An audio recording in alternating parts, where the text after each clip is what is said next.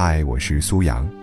想要每天听到我的更新，就赶快关注“听美文”微信公众号吧。微信搜索公众号“听美文”三个字，就可以找到我了。每天晚上八点，我在那里等你。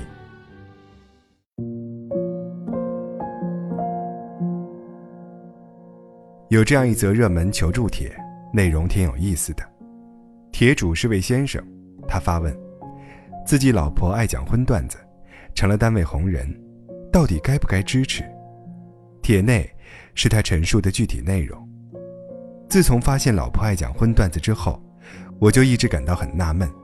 你说一个漂亮女人，又是国内名牌大学的毕业生，职场又是大型国企，这样好的环境，理应出来的女性。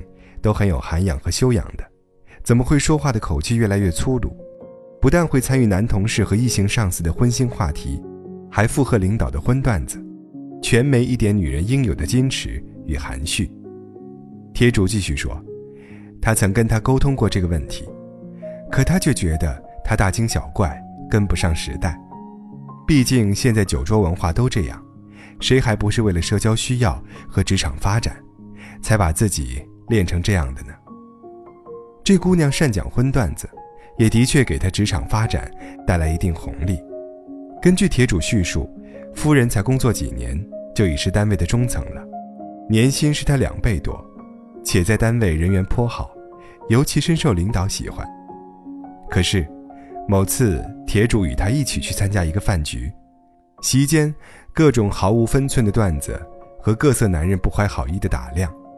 又让他实在无法放心，更有种内心撕裂般的痛。究竟是该默认支持，还是坚决劝他不同流合污，保持曾经的大方清纯呢？他也深深犯了难。再看看帖子下的各色留言，也是很有意思。有人说：“理解吧，现在职场真还这样，放得开的女人生得快。再说你又没真吃亏。”还有人说：“天哪！”你以为哪个女人天生爱拿自己开涮呢？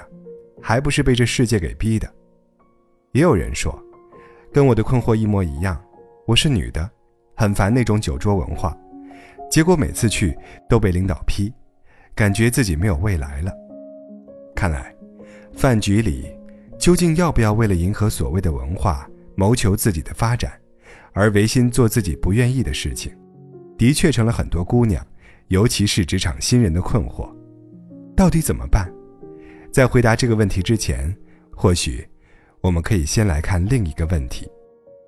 正巧前几天有一位读者妈妈在后台咨询我，她说，女儿今年十七岁，明年高考，成绩一般，再冲一冲也有可能上一本。可女儿现在提出一个条件，要把如果考上一本，暑假就带她去韩国整形。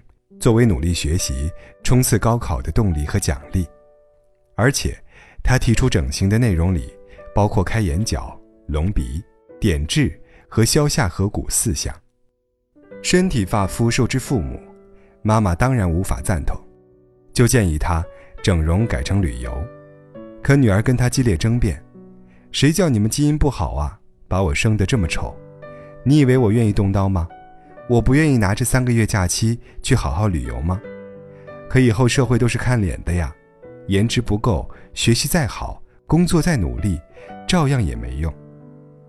妈妈也明白，好看是千百年来女人的加分项，可又觉得女儿这思路有问题，问我究竟该怎么办。我回答她：女孩子有美的追求和向往，这个一点都没错，是好事。可寄希望于整容，却是一件高风险的事儿。我说的高风险，当然包括一定的手术失败率。别以为技术先进了没事儿了。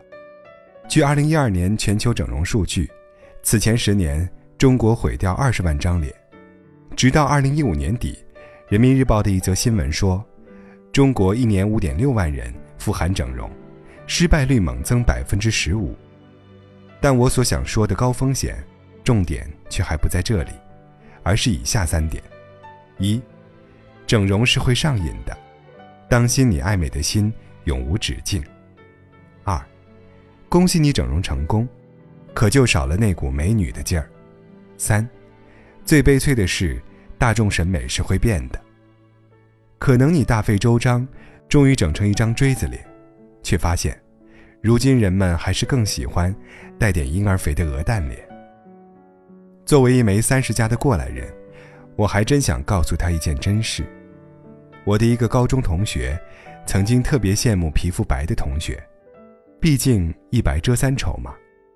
大学没过几年，就时髦的整了个容，换了个肤，也曾一度白嫩水润，宛若新生。可十年过去，却是我们一英同学中最显老的，因为他的皮肤变得特别薄，特别敏感，也特别脆弱，一见光就死。而渐渐满脸晒斑，色沉皮黑，毛孔粗大。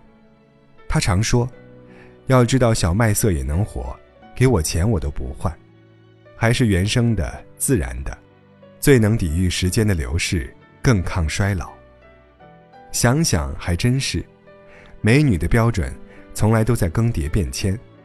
春秋时提倡柔弱顺从，两汉时盛行自然飘逸，唐代喜欢丰腴华丽。宋人追求清雅内敛，到了现代，则是蛇精脸和水滴鼻。说到底，美女的标准，不过是一个时期的大众情趣和审美潮流。所谓美人在骨不在皮，真正能够穿透岁月、越来越养眼的女人，不过是懂得保留、发掘和开采老天赐给你的独特，是把自己骨子里的美。在最自然的状态下发挥到极致。再来说说最近大热的中年肥腻，几篇网络热文：如何避免成为一个油腻的中年猥琐男？如何避免成为一个油腻妇女？如何避免十年后成为一个油腻老年人？纷纷刷爆了我的朋友圈。圈里的爸爸们，有几个月前的悄悄收起保温杯，到如今默默梳理发际线，而妈妈就更惊恐了。纷纷对镜自查，天哪，前三全中，我十有七八。中年已经够悲催了，这还让不让人活了？可是，如果保温杯能够为你带来健康与温暖，又为什么不呢？如果和姐妹吐槽能帮你疏导情绪，又获得理解，又为什么不呢？明明有几个贴心女朋友，就非得再找几个男闺蜜，才能不油腻吗？明明可以风韵有致，打扮得体，就非得瘦成个小蛮腰才美丽吗？千万别等你煞费苦心，把自己装入别人的套子里，却发现时光不再，已然垂垂暮年。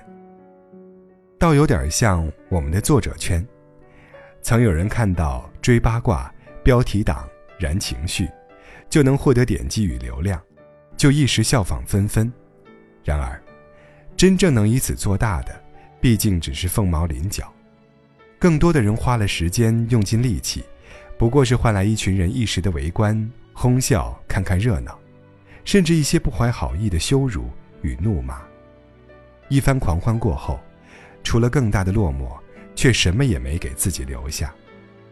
所以，回到本文的开头，到底要不要为了迎合所谓的酒桌文化而说荤段子？答案也是一样，看你是否愿意让别人来消费你，看你是否愿意以不断消费自己来愉悦别人。倒不如找到自己的优势来深耕自己，倒不如在这灯红酒绿的世界来坚持做自己。告诉自己，我不想通过讨好这个世界来换回一时的快慰和所谓的价值，我不想讨好这个世界。我只想做极致的自己。